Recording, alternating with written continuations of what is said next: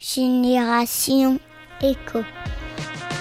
Bonjour à toutes et à tous, internautes et auditeurs de la planète Éco. Dans cet épisode, nous allons parler inclusion puis économie sociale et solidaire via l'interprétation et la traduction. Mon invité est Marion Béguier, associée et interprète français langue des signes française chez Equicom, un service coopératif d'interprètes français LSF dont le leitmotiv est l'équité dans la communication. Une interview réalisée en visio. Alors bonjour Marion. Bonjour. Euh, est-ce que vous pouvez donc vous présenter, nous présenter la, la genèse euh, d'Equicom et ce qu'est Equicom donc, euh, Marion Béguier, moi, mon métier, c'est euh, interprète français langue des signes française. Et je travaille donc chez euh, Equicom, qui est un service d'interprète en langue des signes. On est trois interprètes. C'est une société coopérative et nous sommes toutes les trois, donc Mélanie, Juliane et moi-même, salariés, mais aussi associés de cette scope. D'accord. Voilà. Bon, super. Et donc c'est sur Angers C'est une scope qui est à Angers, qui a été créée en 2013. Euh, au début, elle a été portée par euh, Coup de pouce 49, qui est euh, donc un collectif qui permet de faire émerger les entreprises, d'accompagner pour ensuite se lancer, ce qui a été le cas pour Equicom. voilà. Donc, euh, je pense que j'ai dit l'essentiel sur euh, Equicom. Euh, comment travaillez-vous en fait avec les, entreprises et les, collectivités pour proposer en fait la langue des signes? Est-ce que c'est eux qui viennent directement à vous Est-ce qu'il y a une démarche différente qui, qui existe? Alors, il y a plusieurs euh, possibilités. Euh, souvent, les entreprises qui ont des salariés sourds viennent euh, nous solliciter puisqu'elles ont besoin de faire interpréter les entretiens, les réunions.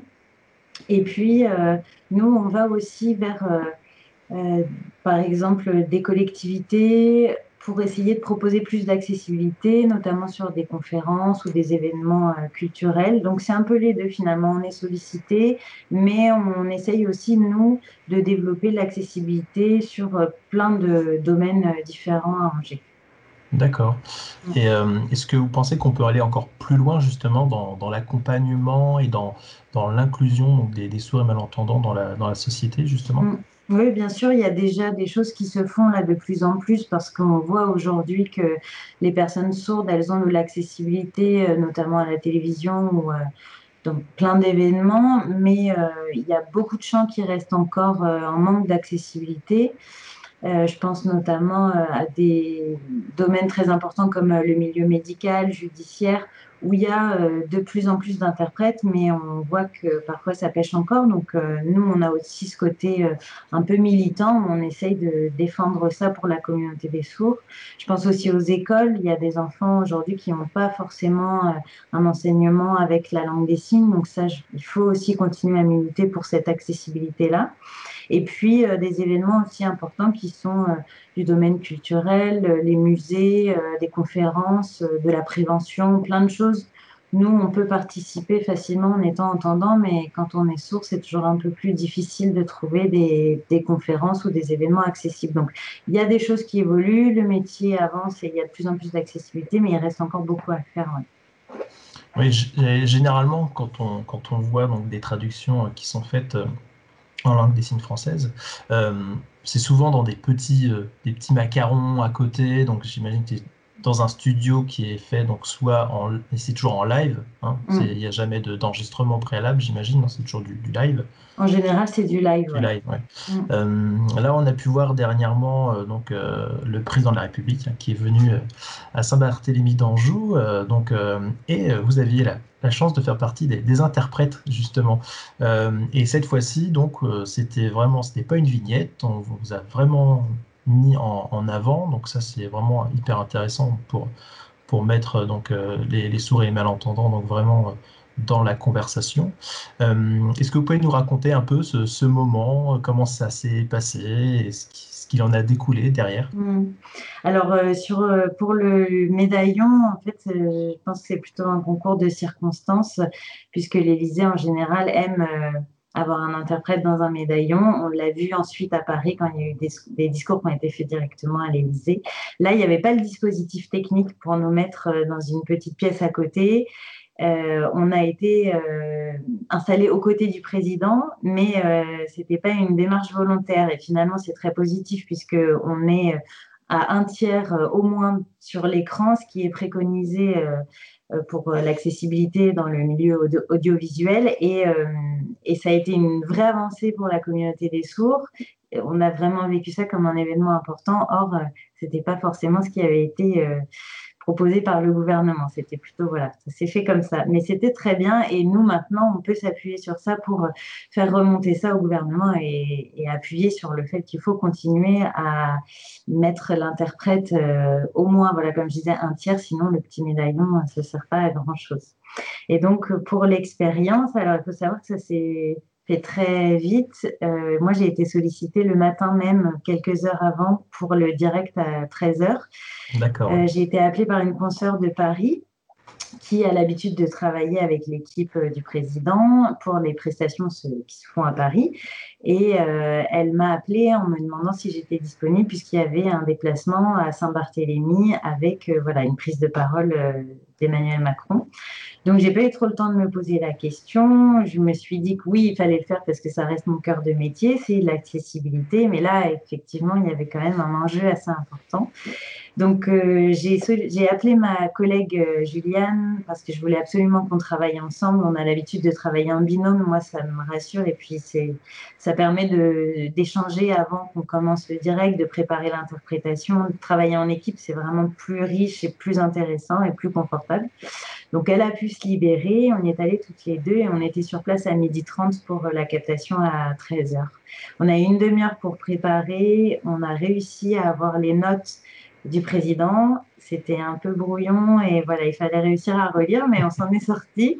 On a préparé ça très vite et puis après, ben, j'étais installée aux côtés du président. Je n'avais pas tellement d'informations parce que je ne savais pas quand est-ce qu'il commençait à filmer, quand est-ce qu'on était diffusé. Voilà, c'était assez flou pour moi, mais bon, voilà, j'ai fait euh, mon métier, j'ai interprété son discours. Et puis après, il est reparti très rapidement euh, à la fin du discours. Je suis rentrée chez moi, c'était le confinement, donc tout est redescendu d'un coup. Et j'ai eu ensuite euh, des appels de journalistes. et ça, ça, a créé quand même une vague médiatique autour du métier parce qu'on était vraiment très visible à l'écran. Et je pense que ça a intéressé beaucoup les journalistes de savoir un peu qui était ces interprètes, euh, comment on travaillait. Donc ça a permis de mettre en, lumière le métier d'interprète en langue des signes et puis l'accessibilité pour les personnes sourdes. Donc euh, nous maintenant, on a profité de ce moment-là pour euh, voilà, porter un peu le discours des interprètes et de la communauté des sourds et on espère pouvoir en bénéficier à long terme pour que l'accessibilité continue d'être présente à la télévision davantage. voilà, on espère pouvoir profiter de ça. Hmm, donc très positif, effectivement, comme, euh, voilà, comme expérience. Hmm. Et puis dans une carrière, je ne pense pas que j'aurais à nouveau l'occasion de traduire un président de la République. C'était quand même un événement majeur euh, dans hmm. ma carrière d'interprète. D'accord, bah, bravo, félicitations. moi, je, l'ai vu en direct en plus, hein, donc euh, c'est vrai que c'était assez intéressant de, de voir donc, bah, justement l'interprétation comme ça. Euh, est-ce que vous pensez que les futures générations euh, auront cette fibre un peu euh, éco C'est une question que je pose à tous mes invités. Hmm. alors, pour la question de l'éco, moi, je l'associe vraiment à économie sociale et solidaire. je disais tout à l'heure qu'Equicom est une société coopérative où on est trois salariés associés moi, j'envisage plus maintenant de travailler sous un autre format que celui de la SCOP, puisque euh, on est euh, toutes les trois euh, aux manettes de l'entreprise avec chacune des compétences différentes, mais il y a une vraie cohésion entre nous et on prend des décisions ensemble pour le collectif.